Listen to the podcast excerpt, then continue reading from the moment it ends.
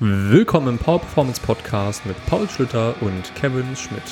In der heutigen Folge quatschen Paul und ich über die Worlds, die Mega Nationals, die Landesmeisterschaft MacPom und Schleswig-Holstein, was unserer Meinung nach Gründe dafür sind, warum Lifter aus anderen Ländern im Vergleich zu deutschen Liftern stärker sind, welchen Einfluss das Trainingsumfeld auf langfristige Performance hat und viele weitere Themen. Wir wünschen euch ganz viel Spaß bei der Folge. Bist du bereit? Du musst kurz den Mund, Mund ready machen. Naja, ich muss immer meinen Mund ready machen, um mit dir Zeit zu verbringen, Kevin. das war jetzt unser, das war jetzt unser Intro. Ja, schön, schön, dass wir mal wieder Zeit gefunden haben zu quatschen. Die letzte Folge ist ja schon so ein bisschen her, müsste ein knapper Monat sein, glaube ich. Ja. Ähm, hatte ja seine Gründe, würde ich meinen. Äh, kommen wir gleich mal so drauf zu sprechen. Ich habe ja das letzte, den letzten Termin abgesagt, glaube ich. Mhm, ja. Und davor war eigentlich schon die letzte Folge. Ne? Ich glaube, ich glaube, ja. ich, ich bin, ich bin schuld. Deswegen entschuldigt. Ich auch. Okay. Nein. Nein, eigentlich nicht. ja, äh, also äh, tatsächlich kam mir deine Absage aber auch ganz gut entgegen, weil das war, glaube ich, auch so der Zeitraum, in dem ich nach dem Kaderlehrgang noch Sachen nacharbeiten musste, recht viel. Ja. Ähm, weswegen wir ja ursprünglich erst geschoben hatten, weil ich ja vier ja. Tage in Frankfurt oder war und äh, diese absolut grausame Rückfahrt hatte an dem Sonntag nach dem nach dem Vatertag. Neun, neun Stunden Autofahrt mit so acht bis zehn Minuten Pinkelpausen insgesamt zwischendurch. Ah, mh. ja. Stau war, Stau war das Hauptproblem? Ja, ja, halt einfach super viel Verkehr. Die ganzen, die ganzen ja. Leute, die wieder. Und du fährst halt von Frankfurt oder du fährst an äh, Berlin vorbei, du fährst an Hannover die Ecke vorbei, du und du fährst halt äh, von Dortmund runter Richtung Köln und dann Köln vorbei und dann dann erst nach Bonn rein. Also das, du nimmst halt eigentlich oh.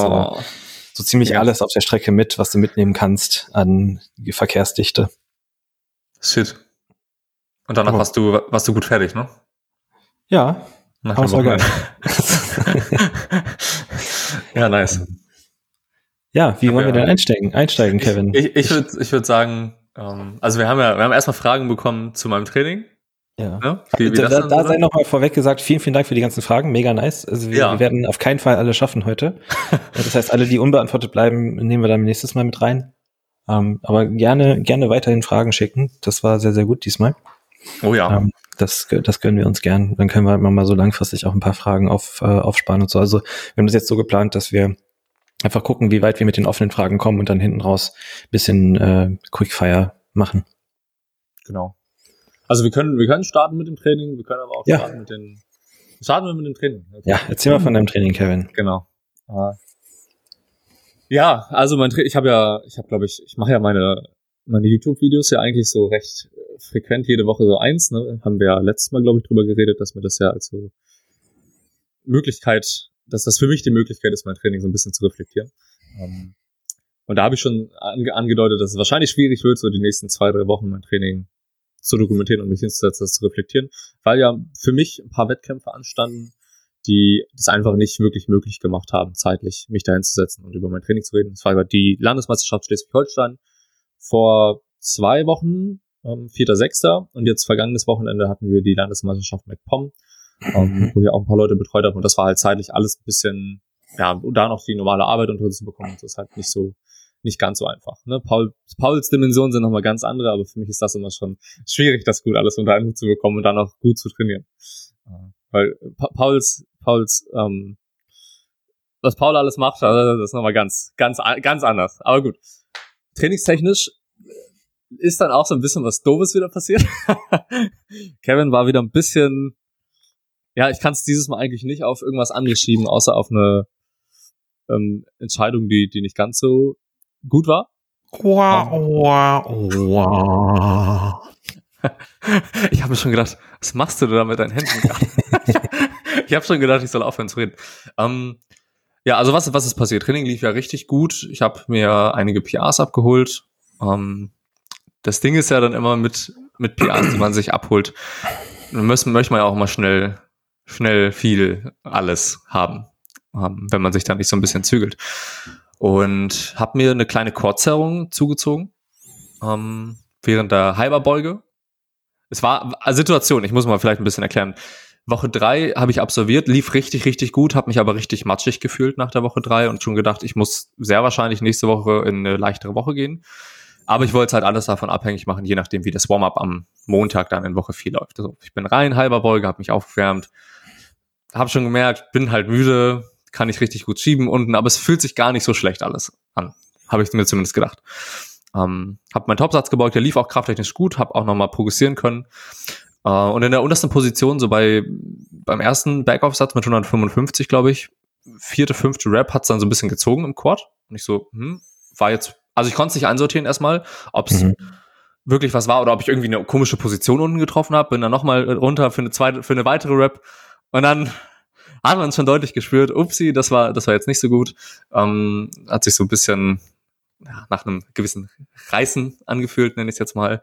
Und habe es dann dabei belassen. Konnte dann auch nicht mehr richtig benchen, also normal benchen. Leg Drive erzeugen ja. ging auch nicht.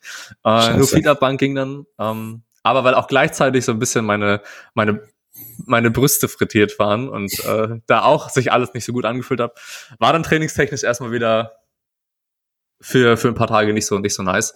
Das Gute war halt, Kurzerung war dann relativ schnell auch so weit verheilt, dass ich sagen konnte, oder ich war auch wieder bereit, normal zu beugen und bin jetzt auch wieder im Training angekommen. Ich kann wieder schwer beugen, ich kann es schwer drücken, alles supi. Ähm, aber es war dann trotzdem mal wieder eine Situation, in der ich gedacht habe, ja, da hast du mal wieder nicht so gute Entscheidungen getroffen, Kevin. Aber einige, also glücklicherweise hat mich das jetzt nicht so zurückgeworfen. Es war halt trotzdem ein Dämpfer. Mhm. Ähm, aber das hätte auch ganz anders ausgehen können. Wie lange ist das jetzt her? Wie fühlt es sich jetzt an? Es müsste, es müssen zweieinhalb Wochen sein. Genau, vor zweieinhalb Wochen war das Ganze. Und jetzt äh, ist halt gar, also gar also keine kann. Probleme mehr. Ich habe auch keine ja. Probleme mehr, äh, Stretch and Reflex mit high, sowohl Highbar als auch Lowbar oder was auch immer mitzunehmen. Treff Tiefe gut. Am Anfang war es halt super komisch, in die Position zu gehen, so wie es immer ist, wenn man irgendwie mhm. ein sich in gewissen Positionen verletzt hat, ne, dass man die dann erstmal vielleicht meidet oder da sehr sensibel für ist. Ähm, und dann habe ich halt erstmal ein, zwei Wochen Tempo gebeugt, um ein Gefühl für die Position zu bekommen und auch langsam reinzugehen. Aber jetzt ist auch wieder eine normale Competition-Beuge möglich und es fühlt sich alles gut an und zwar ziemlich gut. Äh, sehr, sehr gut. Vielleicht kann ich jetzt auch mal vor, vorweg sagen, es fühlt sich so gut an und ich habe auch ein bisschen mit ein paar, also mit einigen Trainees von mir geredet, die auf der norddeutschen Ende des Jahres eigentlich starten wollten, aber jetzt doch nicht starten, sondern lieber helfen an dem Wettkampf ähm, was entweder eine Kampfrichterausbildung, also sowas angeht und mhm. Scheibenstecker und so weiter, dass ich sehr wahrscheinlich in 19 Wochen auf der Norddeutschen starten werde. Nice. Ja, oder? Sehr gut. Voll. Jetzt ist natürlich so das einzig, der einzige Dämpfer des, des Ganzen, und ich glaube, dass es eine ganz gute Überleitung ist, vielleicht zu, zu meinen vergangenen Wochen. Ähm, je nachdem, wo der Wettkampf stattfinden wird. Also die Norddeutsche 2019 war ja wirklich super, ne? In Fechter, das war ja richtig schön organisiert und so weiter. Es besteht nur so ein bisschen die Möglichkeit, dass es, also dass es nicht in Fechter stattfindet, sondern vielleicht hier bei uns mhm. im Osten in MacPom irgendein Ort das ausrichtet. Und dann wird es sehr wahrscheinlich so wie die Landesmeisterschaft MacPom letztes Wochenende. Ähm, und das war nicht ganz so spaßig. Okay. um das mal so zu sagen. Also ich, ich hätte gerne ich, ich möchte gar nicht für meinen Wettkampf unbedingt so die, die Atmosphäre, wie es vielleicht an den Bending Bars oder was auch immer ist. Ne? Das kann für mich auch ein bisschen entspannter ablaufen. Ähm, aber ich würde schon gerne liften zu vielleicht ein bisschen Musik oder wenigstens keiner Musik, ein bisschen klatschen hier und da, ein paar Leute, die einen anfeuern und nicht ähm, zu NDR, Radio, Stau auf der A24, äh, wäre, während ich meinen dritten Beugeversuch mache, während sich hinten ein paar Leute äh, ein Bier rein, reinpfeffern. Ähm, weiß ich nicht. Also ich hoffe, dass mhm. es dann nicht so, so sein wird, nicht so eine, so eine Stimmung, so eine Umgebung, ähm, sondern dass es ach, ein wenig wettkampfgerechter ist, so wie ich es gerne, wie ich es gerne hätte, um das mal so ja, zu sagen. Ja, ähm, ja das einmal, einmal so zu, zum Ausblick Wettkämpfe bei mir. Ne? NDM ist gerade so angedacht, mache ich aber auf jeden Fall auch abhängig davon, je nachdem wie, wo es stattfindet. Also wenn ich wirklich, wenn ich sehe, dass es irgendwo stattfindet, wo ich nicht starten möchte, dann werde ich das wahrscheinlich auch nicht mitnehmen ähm, oder das nochmal ein bisschen abwägen. Genau. Ja. Ähm, okay, bevor ich gleich nochmal ein bisschen mehr detaillierter vielleicht auf die Wettkämpfe zu sprechen komme, wie sieht's denn bei dir aus? Was macht denn dein Training? Ähm, läuft sehr gut. Boah, sorry, ein bisschen, ein bisschen ver verrotzt noch. Ähm, Nö, also läuft wirklich gut. Ja, der letzte Block war ja bei der, bei der Bank am Ende so ein bisschen schwierig, weil die Schulter gemuckt hat. Das ist jetzt aber eigentlich wieder im, im Rahmen. Also da kann ich wieder ordentlich pushen.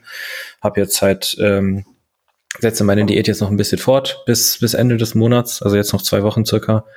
Ähm, und ja, so die, die Kraftwerte entwickeln sich eigentlich ganz nice. Die, die Assistenzen sind, sind, mal einzelne sind jetzt so langsam an dem Punkt, wo ich sie nicht mehr steigern kann, sondern wo es eher, äh, wo ich, wo ich mich eher darauf konzentriere, die, die zu halten von Woche zu Woche, weil ich ja schon jetzt auch äh, knapp sechseinhalb Kilo circa im Schnitt runter bin, glaube ich, im Wochenschnitt irgendwie so. Ähm, aber kann mich nicht beschweren. Also ich habe jetzt äh, ne, hin, hinten raus die bewusst die Intensitätstechniken bei den bei den ISOs bisschen rausgenommen und dafür einfach die die Satzzahlen gesteigert bei gleichbleibender Intensität, um die Reize auch entsprechend auszugleichen, ohne dass ich mich da zu zu hart ermüde in den lokalen Strukturen. Und äh, es macht halt mega Bock. Also jetzt wieder so dieses äh, zweimal die Woche äh, Beuge pushen können, mit ne, parallel zweimal die Woche heben pushen können. Das ist schon wirklich richtig cool. Ähm, das macht mega viel Spaß. Also ich habe jetzt, äh, keine Ahnung, was habe ich ein, zum Einstieg? Ich habe jetzt äh, pausiert, gebeugt, halber 100, was waren es, 175, glaube ich, für in der ersten Woche nach dem, in Anführungszeichen, Deload, wo ich halt Trainingspause gemacht habe, weil ich in Frankfurt oder war. Mhm. Und ähm, bei der äh, SSB Pinbeuge direkt mit äh, 160 für einen Fünfer in, in der ersten Woche quasi neuen Lifetime PR aufgestellt. okay. Halt leicht. Also der, die waren auch wirklich noch leicht. Heute 165 direkt draufgepackt, waren auch, waren auch sehr gut. Ähm, das macht mega Bock einfach zur Zeit. Ne? Also ich, ich merke so, dass ich, dass ich halt reingehe, ich mache mach meine Einheiten relativ zügig. Äh, das, das Cardio wird immer einfacher bei, an den, an den GPP-Tagen. Also da mache ich jetzt easy meine, meine 20 Minuten bei so 140 bis 160 Puls und habe das, hab jetzt das Gefühl, dass ich easy doppelt so lang machen könnte, ohne dass es irgendwie groß anstrengend wäre. Und ich fühle mich gut. Also ich, ich merke, dass jetzt so ein bisschen Ballast runter ist. Also ich bin jetzt auch bei meinem, bei meinem Gürtel bin ich tatsächlich äh, vier, im, nee, drei Löcher enger als, als zu Anfang. Oh, krass. Ähm, und das ist schon, also ich, ich fühle mich einfach leistungsfähiger, auch im Alltag. Ne? Ich fühle mich fitter, ich, ich brauche nicht so lange, um irgendwie mich aufzuraffen und so. Das ist schon, ist schon ganz nice. Ähm, und ja, heute mal wieder Bogenschießen seit nach, nach ein paar Wochen. Gest, vorgestern ist mein, äh, mein eigener Bogen end, endlich angekommen. Da bin ich auch sehr cool. gespannt, den probiere ich heute das erste Mal aus. Ähm, und dann geht's diese Woche dann noch nach Münster, das habe ich ja gerade schon erzählt, hier vor, vor der Aufnahme zur, zur Sportpsychologie-Tagung. Dann bin ich in ein paar Wochen, dann bin ich Samstag bei der Deutschen Meisterschaft Bahn-Ausdauer im, äh, bei den JuniorInnen. Und ein paar Wochen später bin ich in Brüssel mit BMX Freestyle. Und dann habe ich noch im August die Rad-EM in München und die DM in Erfurt. Dann kommt noch die Junioren-DM in Würzburg. Einige Wochen später und zwischendurch fahre ich tatsächlich das erste Mal seit vier Jahren ähm, mache ich eine Woche komplett Urlaub und mache gar nichts und arbeite das sogar auch nicht nach. Also das habe ich jetzt meinen Leuten kommuniziert. Ich gesagt, so, ne, ich bin dann, bin dann eine Woche weg, werde in der Zeit mein Handy nicht mitnehmen. Äh, meine beiden Mentorees sind quasi als Notfallansprechpartner verfügbar. Also wenn irgendwie was sein sollte, können sich die Leute an die beiden wenden. Und ähm, die, ähm, ja, die, die, die Woche mache ich dann halt auch, hat das erste Mal seit sehr, sehr langer Zeit richtigen Urlaub, so Strandurlaub auf Fuerteventura. Das wird nice, da freue ich mich drauf. Ja, nice. Das klingt doch gut. Das meinte ich übrigens vorhin ähm, im Intro, nenne ich es jetzt einfach mal, als ich meinte, so. dass Paul ja doch noch ein paar mehr, paar, paar mehr Sachen auf dem Zettel hat mit meinen zwei Wochenenden Landesmeisterschaft. ja, gut.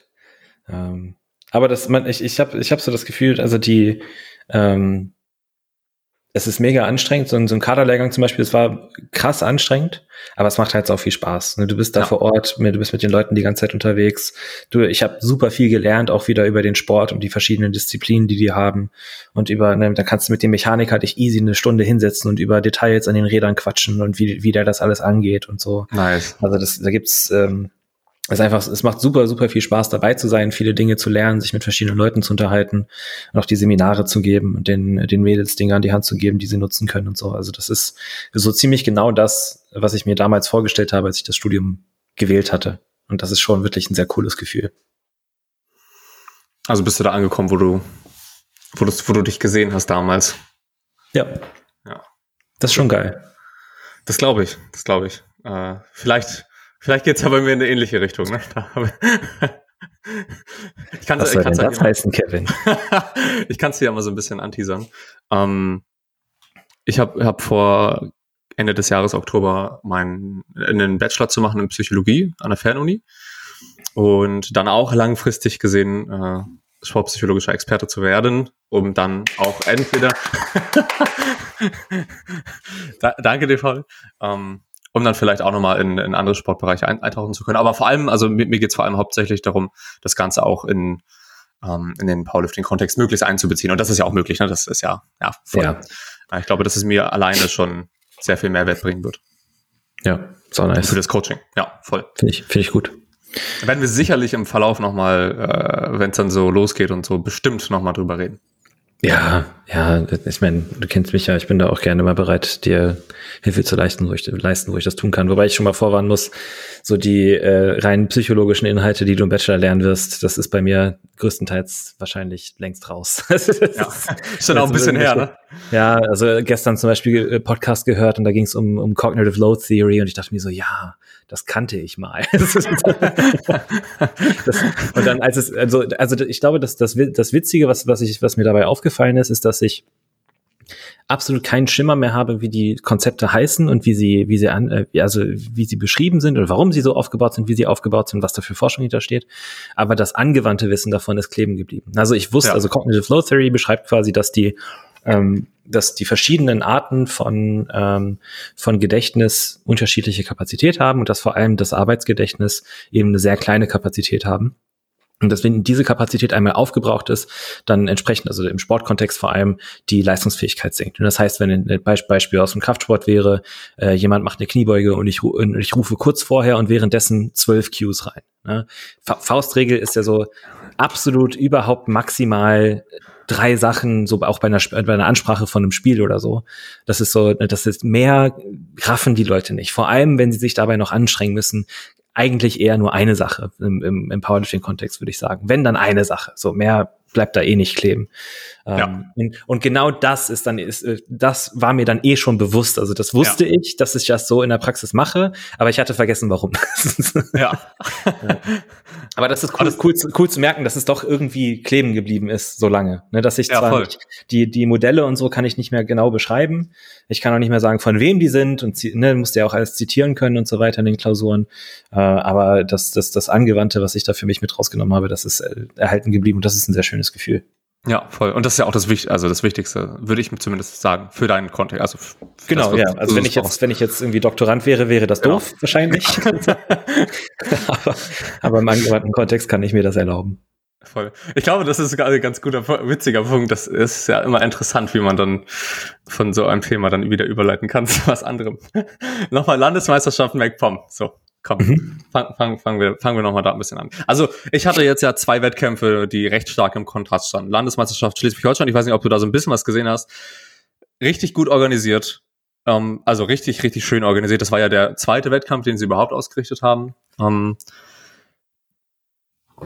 richtig schöne Stimmung, nicht jetzt zu krass oder ne, zu viel mhm. und auch nicht zu wenig, sondern einfach äh, schön und das lief alles gut entspannt ab. Das Zahlplan war richtig äh, gut, man wusste alles, wie das jetzt ablaufen wird und so weiter. Also es war aus Betreuerperspektive auch einfach richtig schön und für eigentlich alle Athleten, Athletinnen, so wie ich das mitbekommen habe, ähm, waren alle sehr, sehr happy damit. Ähm, ja, und dann hat, meinte ich ja schon, die Landesmeisterschaft MacPom stand dann so ein bisschen im Kontrast, dass da äh, keine Stimmung war, das nicht so organisiert war, dass man irgendwie einen Durchblick hatte.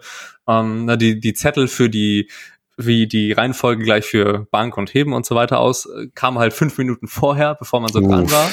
Äh, so in die Richtung. Und da hat man sich schon natürlich warm gemacht, weil man wusste ja nicht, ne, bin ich jetzt, wie, wie sieht's denn überhaupt aus, ne? Und so weiter, naja. Ähm, und dann haben die nämlich noch eine Kreismeisterschaft Bank eingeschoben auch. Ähm, und deswegen waren die einen mit der Bank noch gar nicht dran, aber die waren schon fertig mit dem Warm-up. Und also das oh. war richtig, richtig wild alles. Ähm, aber natürlich trotzdem dankbar, dass sie den Wettkampf ausgerichtet haben. Ne? Das muss ich jetzt auch nochmal sagen. Das ist ja auch immer sehr viel Aufwand, das Ganze zu machen. Das ist schön, dass der Wettkampf trotzdem sehr statt, stattgefunden hat. Ähm, aber halt einfach der krasse Kontrast mit dem mit der LM Schleswig-Holstein. Ne, man kann es auch anders machen so in die Richtung. Ne, aber wer weiß, wenn man das Ganze über Jahre schon macht, dann hat man vielleicht auch nicht mehr so Bock, keine Ahnung, manche zumindest, das so auszurichten. Ja. Ähm, das spielt da ja auch alles nochmal mit rein. Aber warum ich jetzt gar dazu nochmal überleite, ey, ich, ich glaub's, ich glaub's nicht. Also ich habe das ja so gar nicht mehr auf irgendwelchen Wettkämpfen so mitbekommen, aber das war richtig krass. Ähm, letztes Wochenende LM MacPom war ein Betreuer. Ich kannte den auch nicht. Äh, den kennt man wohl. Ich kenne seinen Namen, aber also könnte auch falsch sein. Der Name weiß ich nicht. Ich habe auch nicht mit ihm geredet. Ähm, es war dann so, dass die 120er dran waren, aktive, genau. Und die Person, ähm, der Athlet, hat was hat er gebeugt im dritten? 2,92,5. Also erstmal war das auf dem Wettkampf so, dass es nur drei Spotter gab. Uh. Und, und dann mein, ein Athlet von mir kam auch, um noch jemanden zu betreuen.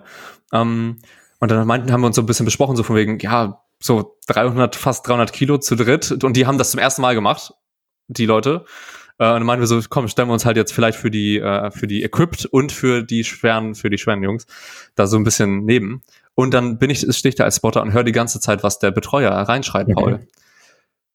Füße, Brust hoch, Handel nicht reinziehen, Knie nach außen und jetzt den Fuß da noch weiter hin und hier und schreit er die ganze Zeit rein. Und ich so, ich war als Spotter schon Aha. todesabge... Ich konnte mich nicht mal richtig konzentrieren, weil der ganze Zeit mhm. reingeschrien hat. Und ich habe mir so gedacht, wie kann der da jetzt äh, seine 292,5 beugen? Die waren dann auch super schön und so weiter. Aber ich wäre als Athlet einfach komplett abgefuckt.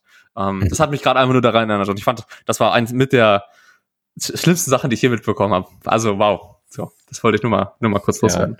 Ja, ja das sind, das sind dann halt so die, die Übereifrigen. Ne? Das ist dann häufig, glaube ich, eher eine, eine Unsicherheit, die die Leute bei sich selbst haben, die sie versuchen durch solche Kommunikation. Also weil das ist ja ähm, genau. So klar, das ist Appellebene, wenn man mal ne, das Kommunikationsgrad von von Schulz von Thun äh, betrachtet. Das ist dann viel Appellebene, was die Leute machen sollen, aber die Selbstkundgabe ist dann eher so dieses ich, ich bin unsicher, dass du Leistung bringen kannst, deswegen versuche ich jetzt auch möglichst viel Input zu geben. Und das ist mal in den, das ist einfach nicht, nicht ratsam. Äh, Voll die, das, das mindert die Qualität von, von der Betreuung, die man da abliefert. Definitiv. Und ich habe auch, also ich habe ja, weil ich einen von unserem Verein oder ein paar von unserem Verein durch den Wettkampf betreut habe, habe ich mich ja auch ein bisschen aufwärmen müssen neben denen. Ähm, und dann ging es auch, der Betreuer hat dann auch so ein bisschen so gemeint zu dem, dem Athleten, den kennt man, den kennt, kennt sehr, sehr viele kennen den wahrscheinlich hier aus dem, also aus, von dem Podcast, wenn man auf deutsche Meisterschaften war und so weiter. Der Athlet, der ist sehr fortgeschritten, beugt halt 292,5. Ne? Der wird schon ein bisschen vorgeschritten sein. Ähm, und der hat sehr wahrscheinlich schon einiges an Erfahrung, was Wettkämpfe angeht. Und dann kommt, kommt der Betreuer so hin und meinte, ähm, ja, geh mal in eine tiefe Kniebeuge.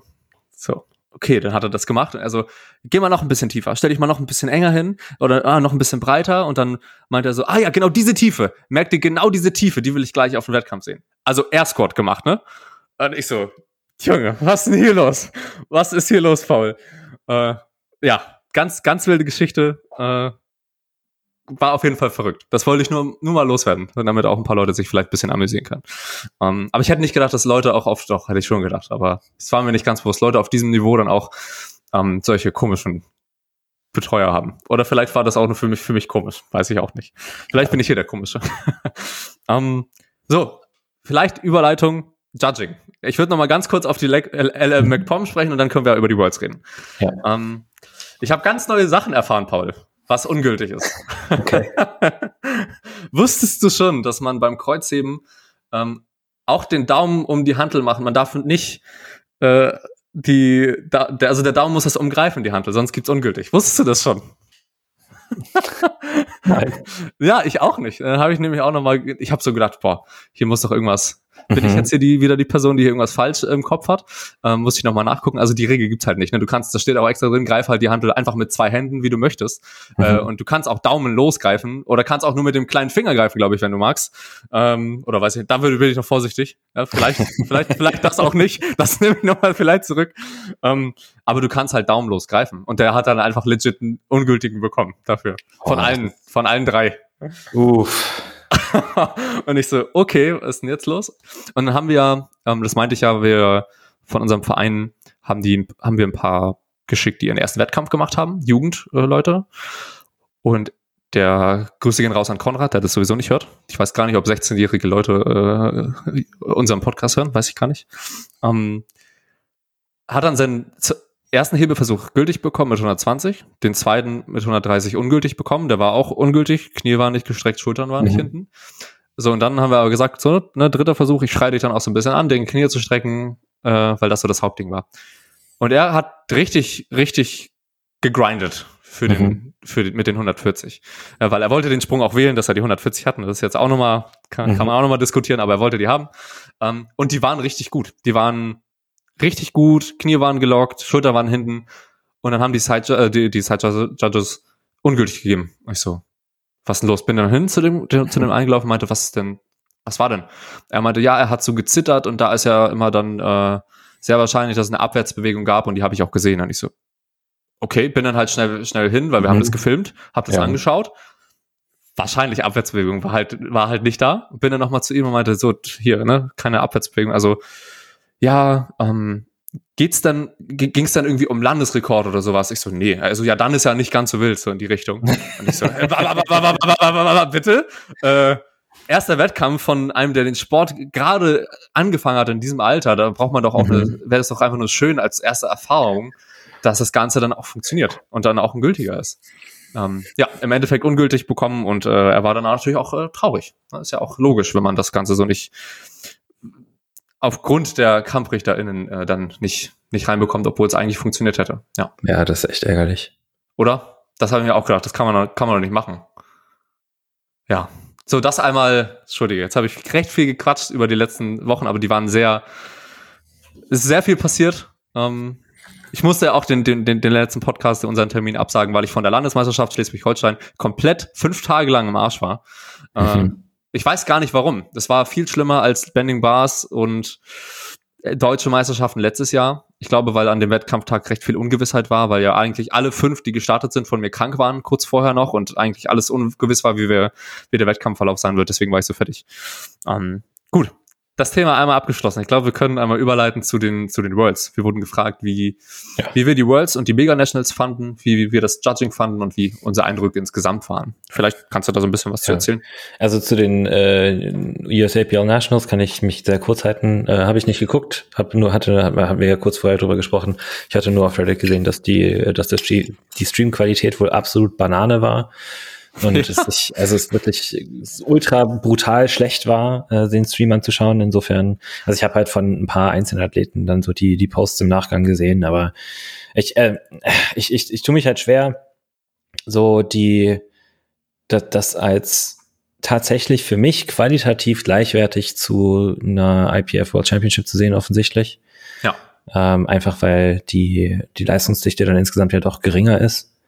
Und ähm, ja, also das, das, ich meine, gut, WADA-Testen ist, das, das WADA-Testing ist halt auch nicht, auch nicht fehlerfrei natürlich, äh, aber wie auch immer die USAPL testet, ist äh, vielleicht im Zweifel halt auch mindestens, höchstens gleichwertig, auf jeden Fall nicht besser. Ähm, also da habe ich nicht viel von gesehen. Bei den Worlds habe ich recht viel geschaut. Halt immer mal wieder nebenbei, ähm, so die, die, die wichtigen Sachen, sag ich mal. Und äh, Highlights für mich einmal, also ich habe hier gerade die, die Ergebnisse nochmal aufgemacht. Ähm, ich fand äh, offensichtlich Joshua Wright sehr, sehr nice, dass er Bronze ja, geholt hat für Deutschland in der 74er. Ähm, mit einem absolut genial, äh, mit, mit genialer Versuchsauswahl. Mhm, voll. Dann, ich glaube, gerade so mit Bodyweight hat er, nee, nicht, also mit, mit zwei Kilo Unterschied Bodyweight hat er gewonnen. Mit 37. 9 für 9 gegangen, halt so, das ist so, so genau dieser feuchte Traum von, man nimmt das mit, was an dem Tag da ist. Ich denke, ich glaube, also ich glaube, bei der ähm, Beuge und Bank sah es aus, als hätte er womöglich noch ein kleines bisschen mehr machen können. Ähm, ne, dann wäre vielleicht sogar ein zweiter Platz drin gewesen, weil der zweite hatte nur 7,32,5. Ähm, aber das ist halt auf dem Niveau, die, das, das, das ja. zu, zu gambeln ist halt schwierig. Ne? Ja. Ähm, ich fand es erstaunlich, dass Alexander Eriksen nicht so gut mit, äh, mithalten konnte. Der mhm. hat nur einen siebten Platz geholt in der 74er, das hat mich überrascht. Ja. Ähm, ansonsten fand ich die, also so von den Ergebnissen soweit alles so wie es eigentlich zu erwarten war auch. Ähm, ich hatte, äh, war ein bisschen überrascht, dass das Keiko tatsächlich auch in der 93er äh, nicht ganz so überragend äh, gewinnen konnte, wie, wie ich es erwartet hätte. Dass ähm, er nicht 9 von 9 hatte, dass er den letzten Hebelversuch auch nicht reinbekommen hat. Ja, das war ja. Untypisch. Ja. Wir haben schon alle, ich habe ich hab den, äh, die 93er mit ein paar äh, Trainees von mir geschaut und wir haben alle die ganze Zeit Totals ausgerechnet. Ähm, mit der Sicherheit, dass, dass Keiko alle, alle ja. reinmacht. Und dann im Endeffekt hat er den nicht reinbekommen und dann war es ja, ja. Ja, schon, also schon, schon untypisch, zumal er, glaube ich, auch hätte die, ähm, er hätte gar keine 350 ziehen müssen ähm, am Ende. Also hätten sie drauf gepokert, dass Chance, wie es ja auch passiert ist, seinen dritten Deadlift nicht bekommt, dann hätte er, glaube ich, nur 340 ziehen müssen, um mit Bodyweight zu gewinnen, wenn ich mich. Nee, nee, okay, er hätte 342 ziehen müssen. Aber es sind mhm. immerhin siebeneinhalb Kilo weniger. Also da war ich überrascht. Äh, äh, tatsächlich allgemein gab es ein paar so äh, Attempt Selection ähm, Moves, die mich überrascht haben, sowohl bei den Männern als auch bei den Frauen. Äh, da wurde teilweise relativ äh, mies gepokert, auch für die dritten Deadlifts. Ähm, ich fand es absolut unglaublich, dass Emil Norling in der 105er, der, also der hat ja mit 912 gewonnen, er wäre halt einfach in der 120er Zweiter geworden. mit, mit demselben Total. Ja, krass. Ähm, also das ist Stimmt. einfach krank absurd. Und auf der Frauenseite bin ich ja tatsächlich, das, das muss ich, kann, schreibe ich mir auf die eigene Kappe. Ähm, waren ja sehr, sehr viele Leute von Agas, äh, Agatha Sitko überrascht, der von der Polin. Mhm. Ähm, die hatte ich schon vorher auf dem Radar. Also ich hatte mit ihr auch schon ein bisschen geschrieben, nachdem sie, was war das denn, die, e ich glaube, die EM hatte sie gemacht, ne? Und dann hatte sie irgendwie die Woche danach noch äh, die, die polnischen Uni, äh, Uni-Championships gemacht, equipped. Ähm, und da habe ich mit ihr so ein bisschen geschrieben, das, Alter, das ist doch, ist doch absurd, hier erst auf der, auf der EM schon mal Weltrekorde aufstellen und dann, und dann noch eine Woche später in, in Equipment wieder auf der, auf der Plattform zu stehen und dann noch mal wie vier Wochen später zu den Worlds zu fliegen. Also absoluter Respekt, krank, was die auch als Neuling in dem Sport, eine 2002, Jahr, Jahrgang 2002, die Seniorin noch, äh, auch noch eine Weile, also die hat noch zwei Jahre, Stimmt, ähm, 2002. Ja, oh, ja, crazy. Also mit 585 mit dem Weltrekord, der ja auch ihrer ist, weil sie ihn zuerst gemacht hat vor Jessica. Äh, wirklich eine absurd geile Leistung. Also wirklich, das, das habe ich hart gefeiert, dass das Büttner dann abräumt, äh, war, denke ich, zu erwarten.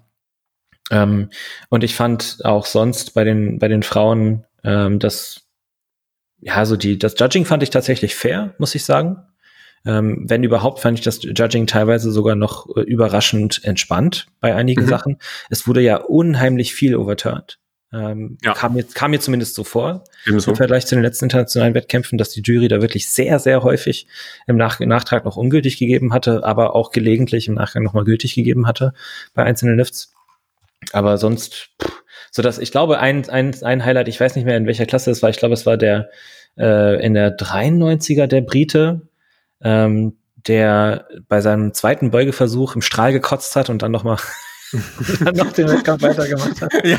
Also das war, ähm, ansonsten, ja, so, so kleinere Gedanken. Ich, ich frage mich, wann endlich der Punkt kommen wird, an dem die IPF sagt, okay, wir, wir machen doch keinen Teppich mehr, wir machen jetzt Gummiboden. Weil, mhm. also ich, die beiden Punkte, die für mich dafür sehr klar sprechen, ist A, es war unheimlich auffällig, wie viele Leute wieder mal bei der Bank mit den Füßen gerutscht sind. Ja. Ähm, und dadurch auch oft, also sehr, sehr viele ähm, Bankversuche ungültig bekommen haben, weil einfach weil die Füße nicht das gemacht haben, was sie normalerweise auf einem vernünftigen Boden tun, was sehr, sehr schade ist. Also dass man da, dass man da gezwungen wird, auf einem rutschigen Boden zu drücken. Das ist halt auf dem Niveau eigentlich für mich äh, absolut nicht zu verantworten. Äh, genauso wie das, was bei Anastasia Hein mit den Blöcken passiert war, dass die Blöcke dann plötzlich so rutschig waren und sie abgerutscht ist. Also ja. ist einfach super, super strange, dass da überhaupt auf dem Niveau noch diese Qualität angeboten wird. Und äh, ich denke, wobei zwei weitere Punkte. Äh, dann ein weiterer Punkt ist, mir wäre es natürlich, wenn ich Eleiko, also wenn ich bei Eleiko arbeiten würde oder und irgendwas mit dem Equipment zu tun hätte oder mit dieser Plattform, wäre es mir unheimlich peinlich zu sehen, dass die äh, dass hinten raus bei dem Wettkampf beim Heben die Athleten und Athletinnen und auch die Spotter viel mehr damit beschäftigt sind, die Handel auf der Plattform hin und her zu wollen, mm. als mhm. tatsächlich zu heben. Also ja, wenn die voll. Plattform so zerbombt ist am Ende des dann, dann bringt halt mehrere Plattformen mit, so wenn es sein muss, oder spannt den Teppich neu. Und, und äh, der, der dritte, dritte Punkt, der für mich auch besonders nochmal den, den, den Gummiboden als Vorteil äh, darstellt, vor allem auch wenn man den, wenn man den vernünftig behandelt und so, ähm, ist schlichtweg Hygiene. Ne? Wenn da die, also dass, dass, dass Frauen beim, äh, gerade beim Heben, beim, Beu beim Beugen mit Stress und Kontinenz zu tun haben, das ist, gehört dazu, das ist vollkommen in Ordnung. Ich denke auch, ne, aber wenn es dann, wenn da auch noch Kotze dazu kommt und Co., hatte er, glaube ich, auch Owen, Owen Hubbard hatte auch irgendwie, nee, wer war das denn? Ähm, hier Taylor Edwards, stimmt, das war in der 74er, meine ich, ne? Ich weiß es nicht. Auf jeden Fall, irgendjemand hat ja auch gepostet von wegen, ja, dann bin ich für meine dritte Beuge rausgekommen und es hat übel nach Kotze gestunken die ganze Zeit. Mhm. Äh, was halt auch nicht so geil ist. Und wenn du halt einen Gummiboden hast, weißt du, dann am besten mit irgendwie so einzelnen Platten, ähm, die, die kannst du halt kurz hochnehmen und mit einem Kercher drüber am Abend, dann sind die bis zum nächsten Tag wieder trocken. Im ja. Zweifel packst du dir, holst dir mehrere Gummiplattformen und tauschst sie halt zwischendurch aus. Na, da kannst du auch mit dem Kercher kriegst du auch Babypuder und Co. raus.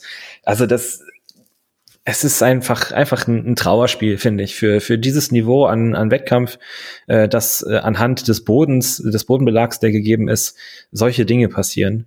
Ähm, es ist es ist ja, ein, man, man sollte davon ausgehen können, dass wenn man auf einer auf einer äh, auf einer Weltmeisterschaft startet, dass das Equipment mir erlaubt, meine Bestleistungen abzurufen. Und da gehört der Boden vor allem auch mit dazu.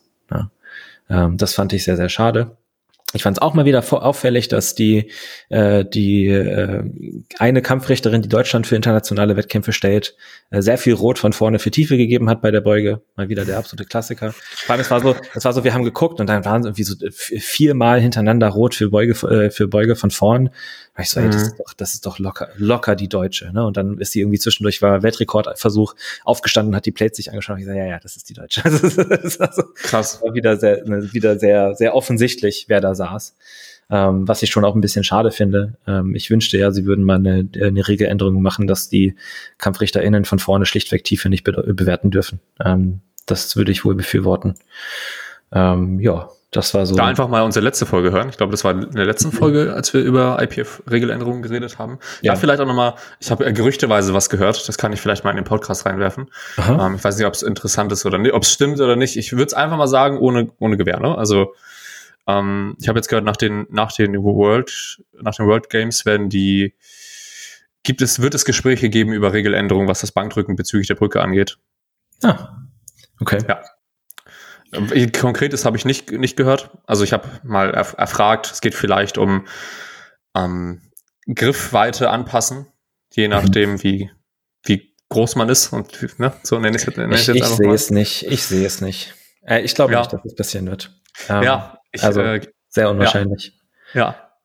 Und äh, gehört habe ich auch noch vielleicht ähm, die Füße nicht, nicht hinters Knie zu positionieren. Uh. Ja, oder? Ja, weiß auch nicht, inwiefern so, das. Fickt die Leute, die kurze Waden haben. Also kurze Wadenbeine genau. haben. Das ist, das ist, Oder? Nope, du darfst nicht Bank drücken. Sorry.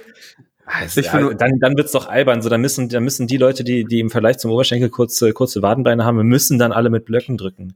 So, dann kannst, genau. dann, dann sehe seh ich schon die Leute im McFit ihre eigenen Blöcke mitschleppen, weißt Ja. Safe. Ach, ja, ich bin, ich bin gespannt. Ähm, wir können uns, lass uns einfach überraschen. ja. Ich glaube nicht. nicht, dass es, ich glaube nicht, dass sie da tatsächlich was machen werden. Ja, ne? Ähm, das, das halte ich für unwahrscheinlich. Vielleicht nur ein bisschen drüber reden, aber es dann doch verwerfen. Ja, ja so vor allem zumal, also die Diskussion gab es ja schon äh, vor, also zuletzt, ich glaube so, ich glaube tatsächlich sogar letztes Mal Schweden hatte den Vorschlag gemacht, da an den Regeln was zu ändern. Mhm. Ähm, was überraschend ist, weil ja gerade die Schweden, also gerade vor allem die Familie Berglund dafür sehr bekannt ist, äh, dass sie de dezente Brücken haben, äh, die beiden Geschwister. Aber was ich auch gerade nochmal äh, noch mal hochgezogen habe, vielleicht für die, die es interessiert, das ist jetzt schon ein bisschen nerdy, aber äh, es gibt Updates bezüglich der Approved Equipment Liste von, von der IPF und zwar was die, also was generell ähm, das ta tatsächliche Equipment angeht, also nicht, nicht Kleidung, sondern anderen Kram. Ähm, unter anderem aus der Liste rausfliegen ab 2024 werden ER-Equipment, also die ER-Racks sind ab 2024 nicht mehr zugelassen. Krass. Äh, Ivanko, also da Hanteln und Plates. Äh, Titex ebenso, Hunted on Plates, soweit ich weiß. Ich glaube, Rex machen die nicht. Äh, Leoko, die Finnen sind dann auch raus, was ich sehr schade mhm. finde. Die haben sehr schöne Plates und auch sehr, sehr, sehr schöne Handeln. Handeln und äh, Uesaka, die ich nicht kenne. Ich glaube, das Kenn ist ich auch nicht. japanisch an. Ähm, ich glaube, die machen auch Racks und Plates, wenn ich mich recht erinnere. Also ich habe die, die Plates irgendwann mal gesehen. Ähm, Genau, und, und äh, ne, Metal, Beast Genetics und Unbroken Design sind auch schon aus der Liste raus, haben sie ebenso dazu geschrieben. Äh, mhm. Bei Metal hatte das ja vor allem damit zu tun, dass der, dass der Gründer ein absoluter Kern-Nazi war und irgendwie hart in sozialen Medien gegen Ausländer äh, Krass. gehetzt hat und so. Also da, das ist ein Finne, ein Finne war das. Ähm, was schon auch, finde ich, Grund genug ist, seine, seine Metal-Sachen auch einfach rauszuschmeißen. Ja, safe. Voll. Krass. Gibt sonst äh, irgendwie ähm, was Equipment angeht noch? Also was die Insta-Sleeves angeht, gibt's da irgendwas Neues? Noch nichts, nee. Noch nichts, okay. Also nicht, soweit ich weiß. Ja, okay. Ja, vielleicht auch nochmal, ich, also ich glaube, da hast du schon ganz gut äh, Eindrücke von der von den US gegeben und ich habe da äh, ähnliches wahrgenommen. Also das Judging fand ich auch, also das ist ja immer sowieso auch teilweise einfach auch teilweise subjektiv, so, ne, wie man das Ganze dann wahrnimmt und was man vielleicht auch für Regeln im Kopf hat. Ich meinte ja schon auf der LM, hier bei uns war ja auch komische Dinge, die die Leute dann einfach auch vielleicht im Kopf hatten, was auch immer. Ich fand es irgendwie komisch, dass ähm, zum Beispiel Chance Mitchell, ich weiß nicht, ob du das gesehen hast, für, bei seinem Opener oder beim zweiten Versuch, so was mit Stange umgreifen angeht, dass die da extra nochmal, dass er das Startsignal nicht bekommen hat. Gerade mal, welchen Kampfrichterin das war. Ja, ne? Okay. das fand ich irgendwie richtig ähm, interessant. Gut. kann man nichts machen. Mit äh, Alexander Eriksson, was du meintest, ich glaube, er war verletzt, deswegen äh, ah, okay. ist so low platziert. Bin mir nicht ganz sicher, könnte auch falsch sein. Ähm, und es war, ich fand es generell auch einfach weird, so mit den 120er, 105er oder 93er, was, was war das? Ähm, da ist so viel, so viel passiert. Ich glaube, die 120er war das doch, wo der, wo der Typ dann die Handel über den Kopf geworfen ja, hat. Ja, wo zwei, der, zwei Leute knapp hintereinander beide die Handel abgeworfen haben. Ja, ja. Genau, also ich fand es äh, viel Mist passiert. So mhm. war zumindest mein Eindruck. Ähm, auch so mit den komischen Versuchen davon in der 93er, da mit dem einen, der dann war das die 93er, der so komische Sprünge bei der Bank gewählt hat, der dann auch im Endeffekt sich Brust, Brustzerrung oder was, was auch immer zugezogen hat. Also so ganz viel komische Sachen, die ich einfach beim Zusehen, Zusehen gedacht habe, was ist hier los eigentlich? Ähm, aber auch richtig viele spannende Momente fand ich. Also ich fand, es war insgesamt sehr spannend, sich das anzuschauen, um das mal so ja, zu sagen. Ja. Ähm, genau. Eine Sache, die ich noch sagen wollte, die mir auch aufgefallen ist, das, und da habe ich mich wirklich schon sehr unwohl mitgefühlt. Ähm, ist dir auch aufgefallen, dass für die gesamten Worlds die Spotter schwarz waren, während gefühlt alle Judges weiß waren? Und ja, auch stimmt. So, es, es hatte, hatte schon auch so einen sehr, sehr starken Kolonialbeigeschmack irgendwie. Ja, voll. Also wir, wir veranstalten hier eine, eine, eine Weltmeisterschaft, aber lassen mal schön die Schwarzen die ganze körperliche Arbeit machen. Ja. Also das, das fand ich krass. Das wirklich, du hast ja, also ich ne, weiß nicht, was da jetzt organisatorisch dahinter steckt und ich würde auch keine, keine entsprechenden Vorwürfe an irgendjemanden ausrichten wollen. Aber das hat sich für mich komisch angefühlt, als ich das bemerkt ja. habe, als mir das aufgefallen ist, dass ich mir so, irgendwie, das, das fühlt sich nicht richtig an. Das, äh, it's, that's weird. so. Ich glaube, ich, ja, safe. Ich glaube, da bist du auch nicht der Einzige, der das wahrgenommen hat. Das ist und so, als wir die, als wir die Worlds geschaut haben, dann das war 93er war ja schon der dritte, vierte, fünfte Tag so in die Richtung. Äh, erstmal haben wir gedacht, sind es immer noch, also es waren ja auch die, die Spotter haben die das komplett durchgezogen? Waren das die gleichen? Ich, ich weiß nicht, nicht. Ich bin mir auch nicht ganz sicher. Also zumindest haben die auch ein paar Tage hintereinander so gemacht. Um, ähm, und dann haben wir auch gedacht, irgendwie ist das, ja, wie du schon meintest, fühlt sich nicht gut an. Um, ähm, ja. ja, voll. Gut, okay, gut, dass dir das, dass es auch noch an anderen Leuten aufgefallen ist. Um, ähm, ansonsten, äh, Mega Nationals vielleicht auch noch mal ganz kurz äh, von, mhm. von mir. Wir haben ja kurz vor, de, vor dem bevor wir gestartet haben, den Podcast auch noch ganz kurz drüber geredet. Ja, Livestream war richtig grottig. Also vielleicht guck, du hast ja so ein bisschen was gesehen, meintest du, an, äh, an ja, Ausschnitten paar vielleicht? Paar Highlights, ja. Paar Highlights. Richtig äh, und ich fand es einfach nicht schön mit anzugucken. Ähm, ich meinte auch schon vor dem, vor dem Podcast, so, ich habe kurz gedacht, ich bin hier falsch und ich gucke nicht äh, die Mega Nationals, sondern irgendwas hatte, anderes. Hatte so bestimmt so das Gefühl von, ähm, wie man so vor einigen Jahren noch versucht hat, die Fußballspiele auf irgendwelchen dubiosen Websites zu schauen. Ne, die ja, ja, ja, ja. Voll. Punkt, und dann irgendwas Punkt äh, Fußball.br oder so und dann ne, irgend, so ein, irgend so ein komischer Videoplayer, den man eigentlich nicht kennt und ab und zu mal so zwei Frames alle zehn Sekunden. Und ich meine, so, es hat, die Kamera, die sie da gewählt haben, ist ja einfach legit aus wie von, ähm, von einer Sicherheitskamera, um mhm. zu gucken, ob draußen jemand einbricht oder sowas in die Richtung. Äh, und es war einfach auch unübersichtlich, fand ich. Mhm. So, der auf dem Bildschirm viel zu viel los und einfach nicht, nicht schön gemacht. Ähm, und die haben dann ja auch immer, ich war, also zumindest als ich die, die neun, bis 90 Kilo geschaut habe, ich wollte mir vor allem den Wettkampf von Bryce Lewis angucken. Ähm, und war dann natürlich auch dritter Beugeversuch. Den wollte ich mir natürlich auch angucken, war in der Früh um 6 Uhr. Ähm, und dann während des dritten Beugeversuches haben die dann, die haben dann immer so Sachen eingeblendet, so nach dem Versuch so Good Lift oder nach dem oder No Lift so in die Richtung. Und dann haben die während de, der dritten Beuge, er war kommt aus dem Loch raus und dann blenden sie so ein Make Make some noise und ich so Ich so, wo ist der Versuch? Ich sehe nichts. so richtig, richtig weirde Sachen. Das kann man doch nicht machen, Paul. Oh Mann, ey. Ja, das war so mein Eindruck von der Mega Nationals. Aber ansonsten, wenn man sich jetzt nur das Geschehen angeschaut hat, dann fand ich schon auch ähm, so teil, teilweise spannend. David Wilson, der sich da fast in der 110er äh, doch noch den ersten, also der hat ein recht hohes Gewicht aufgeladen, um sich den ersten Platz holen zu wollen. Von mhm. 400,5, glaube ich. Das wäre wär, wär, wär erster, erster Platz gewesen. Und die ging richtig schnell hoch, aber Lockout war halt. Aber er hat, er hat, glaube ich, mit Straps schon mal 400 im Training gezogen, wenn ich mich recht erinnere. Echt? Ah, ja. okay. Ja, krass. Krass. Ich habe hab nur so ein bisschen so seine Prep gesehen und habe gesehen, wie sich so 365 immer bewegt haben und ich fand die schon immer nicht so super leicht. Also mhm. so, ja, ging. Ähm, aber 400 haben halt. ja, genau, ist halt ja doch auch ein bisschen Last. Aber die 400 hätte nicht gedacht, dass sie so schnell nach oben gingen. Aber gut, mhm. bringt dann ja auch nicht viel, wenn die im Lockout dann nicht. Ne? Ja. Genau. Aber spannend. Ich fand die, die, also die letzte Woche hat mich sowieso gekillt. Erst LM Schleswig-Holstein, dann die ganze Woche Worlds und dann LM MacPom. So viel Powerlifting, Paul. Ich, ganz, ganz verrückt. Und jetzt ja. ist wieder erstmal gar nichts bis zur DDM. Perfekt. Ich, aber ich beziehungsweise jetzt, jetzt fang, fängt die DM-Prep an von den, von genau. den Leuten, ne? So langsam. Genau. Voll.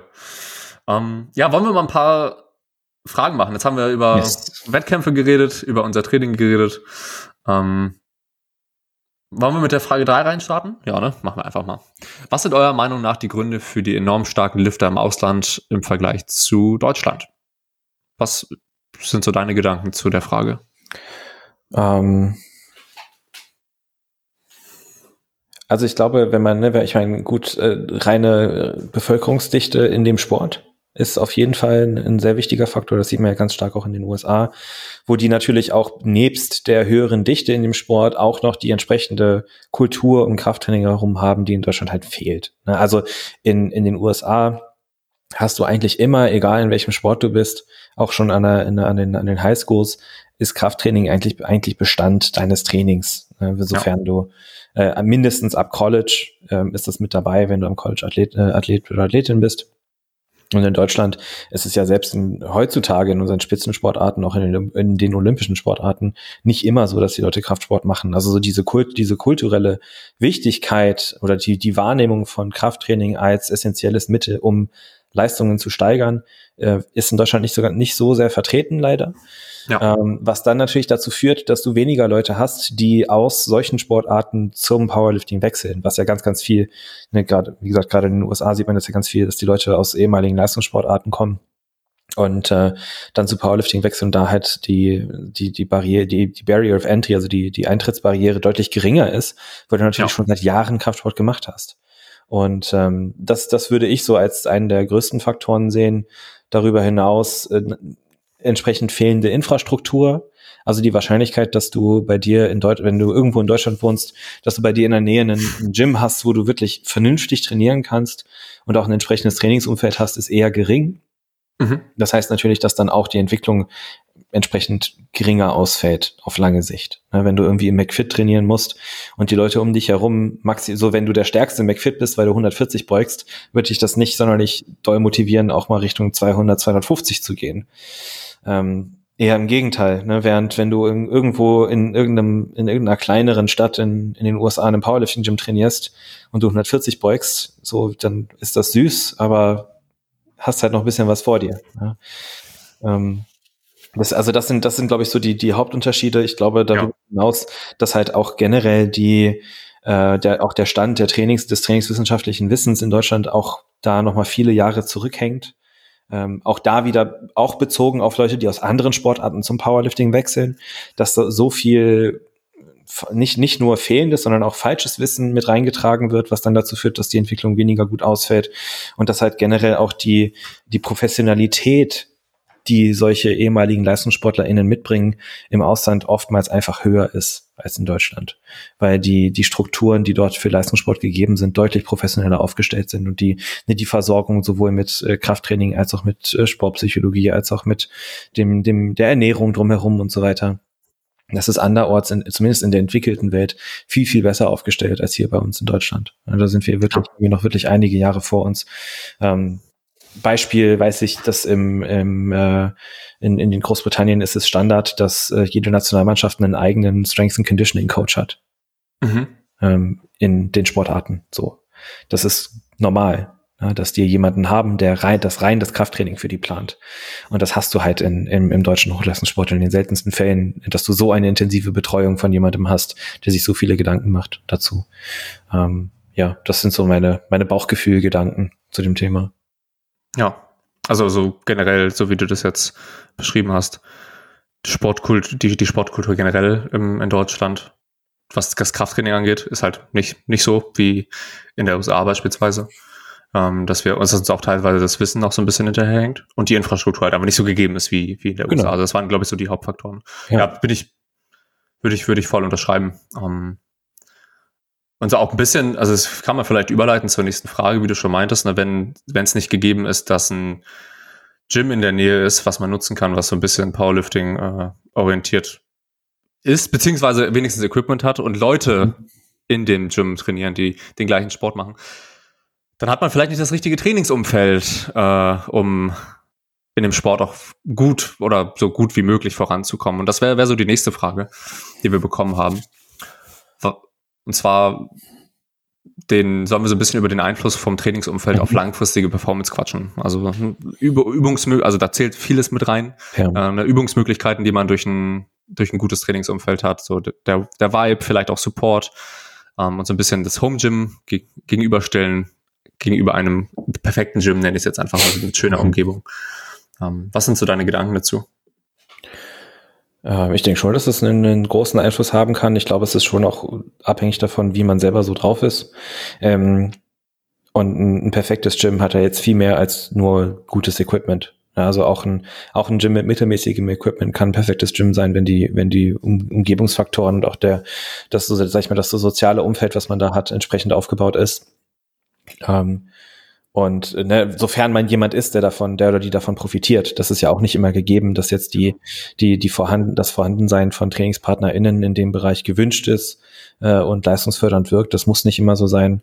Ähm, ich, ich denke, wenn man die Möglichkeit hat, wenn man ein Gym in der Nähe hat, wo Leute auch ernsthaft trainieren, auch egal, ob die Powerlifting machen oder andere Sportarten, ich glaube, der, der Hauptpunkt ist eben dieses ernsthafte Trainieren, ja. ich, wie wir auch kurz vorher schon gesprochen haben, wo die Grundvoraussetzung ist, dass du im Training bist und dich anstrengst. wir sind hier nicht zum Quatschen, wir sind hier nicht zum, zum, äh, zum, zum Tanzen, zum Musik hören, wir sind hier auch nicht um zehn Minuten Satzpausen zu machen, sondern wir sind hier, um Leistung zu bringen und Leistung zu steigern. So, das ist, das ist der Grund, warum ich jetzt hier in dieser Räumlichkeit bin. Ich will mich selber herausfordern, ich will meine Grenzen pushen, ich will, ich will Gummi geben und ich will auch die Leute, die um mich herum sind, entsprechend unterstützen, dasselbe zu tun.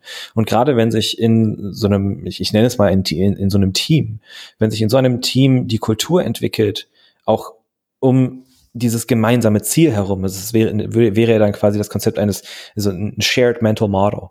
Also Mental Model, Shared Mental Model ist quasi, wir haben, wir haben dann in dieser Gruppe, in diesem Team alle das, dasselbe Ziel vor Augen, was mit sich zieht, nicht nur die das, dazugehörigen Verhaltensweisen, sondern auch die dazugehörigen äh, psychologischen Herangehensweisen an bestimmte Dinge. Ne, was sich dann auf die, die Kommunikation auswirken kann, was sich auf Unterstützung gegenseitig an, auswirken kann, was vielleicht auch die Trainingsadhärenz erhöht. Ne, dann bin ich, ist die Wahrscheinlichkeit vielleicht auch höher, dass ich auch ins Gym gehe, wenn ich einen schlechten Tag habe, aber meine TrainingspartnerInnen merken so, ey, das, dein Topsatz war schon so vier Reps in Reserve zu wenig. solltest ein bisschen langsamer machen. Ne? Solltest, solltest mal ein bisschen langsamer machen. Ja, ja. Ähm, also das, das, das, das kann, kann sich viel aufeinander aufbauen, wenn man da in diesem Austausch und in so einem unterstützenden Umfeld ist. Äh, ich glaube, in der Realität gibt's das halt relativ selten, dass du ja. in der Lage bist, wo zu trainieren, wo du wirklich so eine kleine Gruppe hast. Das war ja auch ähm, ne, damals mit dem, mit dem Raum in Leipzig eigentlich so ein bisschen mein Traum, dass man so eine Gruppe von Leuten sich aufbaut, wo man sich auch mal zu dritt oder zu viert eine Hand, so Westside-Style eine Hantel teilt und halt ja. alle, alle dieselbe Übungen, ne, und man pusht sich gegenseitig äh, und, und guckt, was, was, was geht sozusagen und wie man sich, wie man sich herausfordern kann an dem Tag egal wie das dann am Ende aussieht für den Einzelnen oder die Einzelne. Ähm, aber ich, ich, ich glaube, das ist, das ist schon auch was Cooles, wenn das mal so ist. Äh, das ist was, was ich mit Kerstin habe. Das passiert, das funktioniert sehr, sehr gut bei uns im Training. Äh, dass, ne, dass die, die, so die kommunikativen Strukturen auch um die Übungen herum sich mittlerweile so entwickelt haben, dass wir uns gegenseitig pushen und unterstützen, aber ohne, dass es irgendwie großartig übergriffig wird.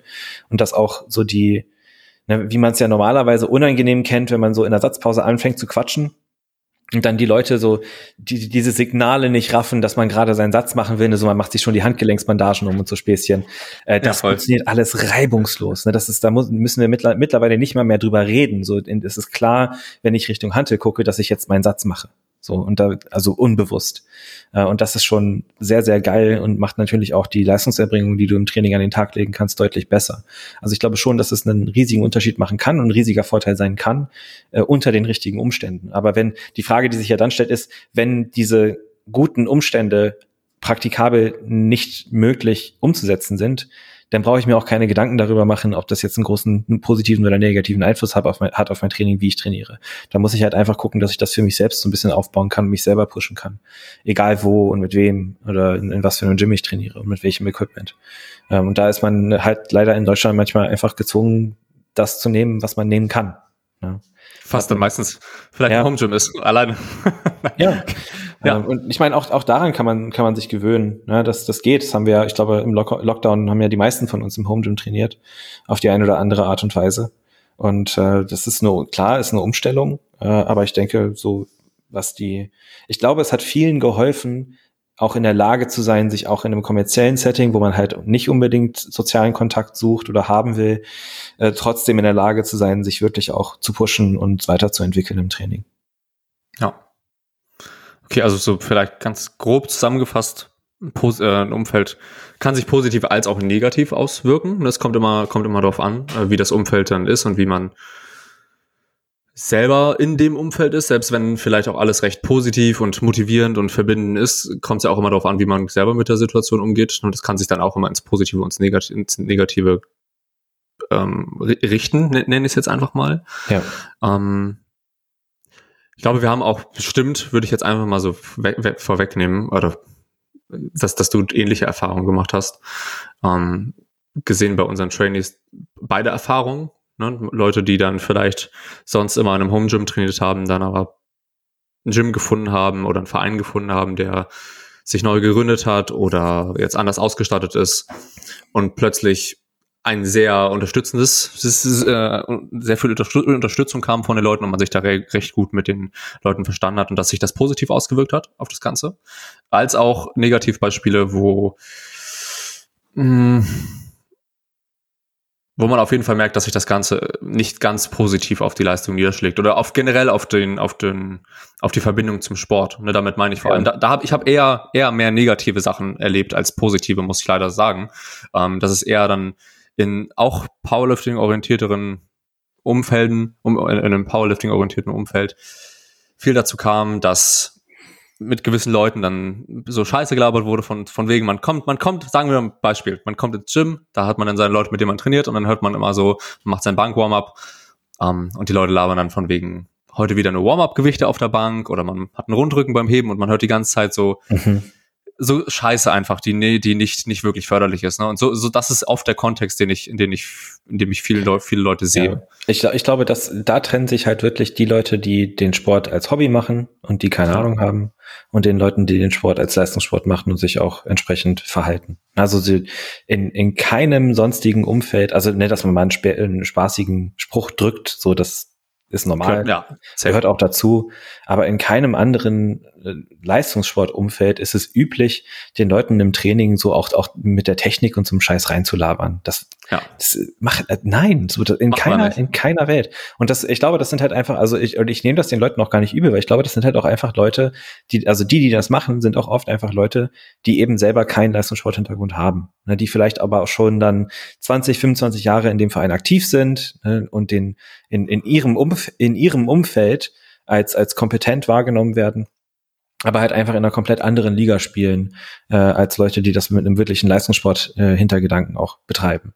Äh, und das darf man, also ich, ich verstehe, wenn, wenn ein das, das nervt und wenn das, wenn das so aufdringlich rüberkommt, da kann man dann einfach versuchen, entsprechend Grenzen zu setzen und zu sagen so, ey, ich ne, bin, bin froh, hier trainieren zu können.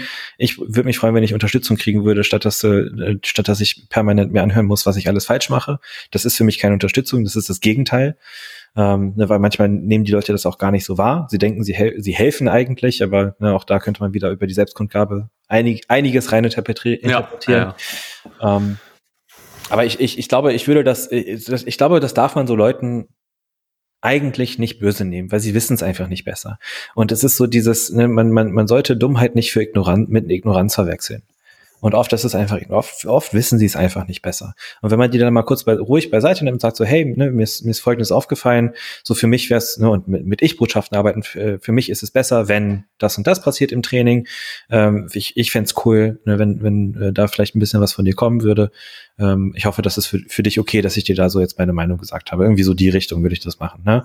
Und dann einfach mal gucken. Also man, ich, ich glaube sich selber so, also ich, ich glaube, den Fehler, den viele machen in solchen Umfeldern, ist, ist, ist sich so ein bisschen als äh, zu passiv zu verhalten und so quasi nur als nur als Empfänger zu agieren und sich ja. das, das, alles einfach so hinzunehmen, statt einfach mal sich hinzustellen zu sagen so, ey, nee, so so ist nicht, hier ist meine Grenze. Ja?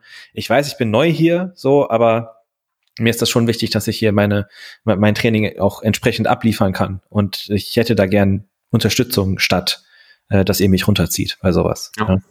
Ähm, und am, also am Ende des Tages, wenn die Leute sich dann querstellen, dann geht man halt woanders hin. Pech. Ja, ja. safe. Also da, da bin ich, habe ich auch keinen, da vergieße ich keine Tränen wenn ich irgendwie, wenn Leute irgendwie aus dem Verein austreten oder sowas, dann denke ich mir so, ja, ist doch geil. So, wenn das halt ein scheiß Umfeld war, ja. Kann, kann, lieber im lieber im Commercial Gym mit Kopfhörern auf die ganze äh, ganze Einheit machen, als sich von äh, von von Heino, dem 65-jährigen, äh, der zuletzt vor 20 Jahren in Equipment einen Wettkampf gemacht hat, labern zu lassen, man man solle doch so das und das machen. Also äh, nee, nee. Ja, kann das nur ein sehr ähm, praxisnahes äh, Beispiel hast du genannt. Ja. Äh, wollen wir noch kurz ein bisschen Quickfire yes, machen? Quickfire. Ja. Ähm, wollen wir jetzt, wollen wir jetzt äh, wirklich kurze Antworten, Kevin, ne? Okay. Wirklich kurze Antworten. Also so 15 Ganz Sekunden Antworten. Oh, okay. Okay, gut. Kevin. Äh, wie ja. lange dauert die Umstellung auf Sumo für gewöhnlich? Kommt drauf an. Ein paar Wochen kann es dauern. Bei manchen geht es schneller, bei manchen dauert es länger. Das würde ich, würde ich so stehen lassen. Ich glaube, da kann man nichts Direktes sagen. Ja. Ich würde ich würde sagen, vier bis acht Wochen, äh, manchmal zwölf, manchmal 16 auch nach hinten raus, je nachdem, wie es um die externe Rotation steht, vor allem ähm, am Anfang sehr viel Techniktraining, dann irgendwann einfach Vollgas und gucken. Voll. Na, und es kommt natürlich darauf an, darauf an was ist ja, an der, ah, auch wenn das jetzt quick zu, fire. Ah, ah, quick zu, fire. zu vorbei. Next, next, okay. next. Äh, was wäre aus jetziger Sicht der Alternativsport für euch, wenn es kein Powerlifting gäbe? Paul, was Strongman. Strongman, Achso, okay. Strongman und Bogenschießen. Ich wollte gerade sagen, Bogenschießen war jetzt recht naheliegend, würde ich jetzt einfach sagen. Ähm, boah, schwierig. Basketball würde ich wahrscheinlich sagen, auch wenn ich schlecht wäre. Hätte jetzt mit Cheerleading gerechnet, aber gut.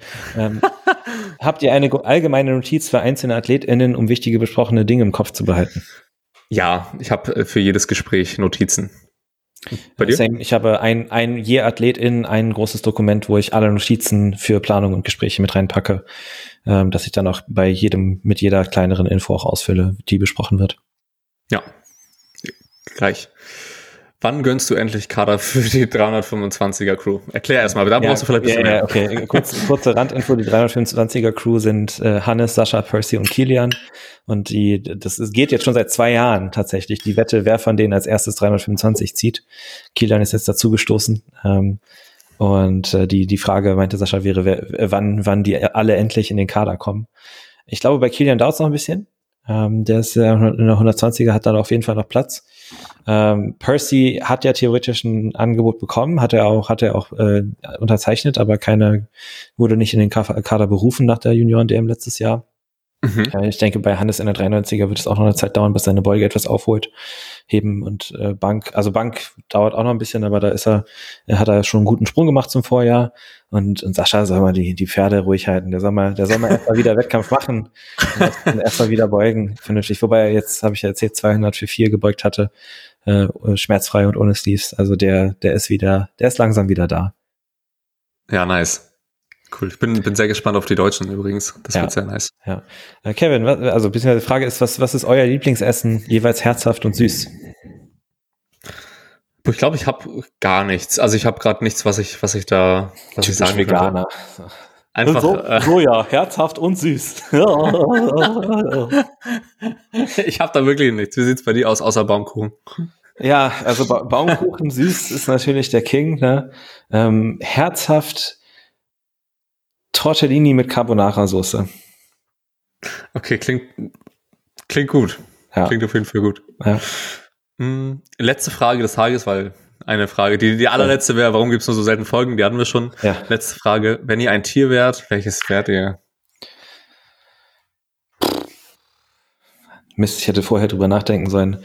Ich ähm, Hund, ich wäre ein Hund gerne. Nehme ich schon mal vor. Hund? Ja, safe. Du Hund. Ähm, oh, ich weiß es nicht. Also es gibt, ich könnte jetzt natürlich so die Standardantworten nehmen von mir, oh, ich wäre ein Bär oder, äh, oder ein Elefant oder ein Nashorn, aber das ist ja alles langweilig. Ähm, Ameise ist auch noch so eine klassische Antwort. Ich glaube, ich wäre, mhm. ich, ich glaube, ich wäre gern eine Biene. Ich, äh, ich, ich würde gern von, von Pflanze zu Pflanze hüpfen und äh, die ganzen dafür sorgen, dass die Menschen was zu essen haben. Da würde ich, damit wäre ich glücklich mit dem Leben. Biene, Wespe oder Hummel? Biene, natürlich. Okay, ja, gut. Fickwespen. So. Hummeln sind okay, aber Fick Ja, Hummeln sind ganz, ja, safe. um, ähm, alles klar. Ich glaube, damit haben wir eine, eine ganz gute Folge beisammen. Ja. Um, ähm, haben auch noch ein paar Fragen für die nächste Folge. Ne? Ich glaube, da paar, ist noch einiges. Ja. Um, ähm, wenn ihr aber trotzdem noch Fragen habt, immer gerne her damit. Also wir nehmen natürlich, wir picken uns immer eher die, die besseren Fragen erstmal raus. Oder erstmal auf die wir auch Lust haben. So. Kann man, gut. Ich schon sagen, da sind, da sind schon noch ein paar gute Fragen. Da sind, genau, wollte ich gerade auch sagen. Um, also vielen, vielen Dank fürs Zuhören. Danke für, an dich, Paul, dass du die Zeit auch gefunden hast, dass wir uns jetzt zusammensetzen. Danke an dich, Kevin, dass du immer so schön schneidest. Immer wieder gerne. Und dann hören wir uns alle in der nächsten Folge, ne? Macht's gut. Bye bye. Ciao.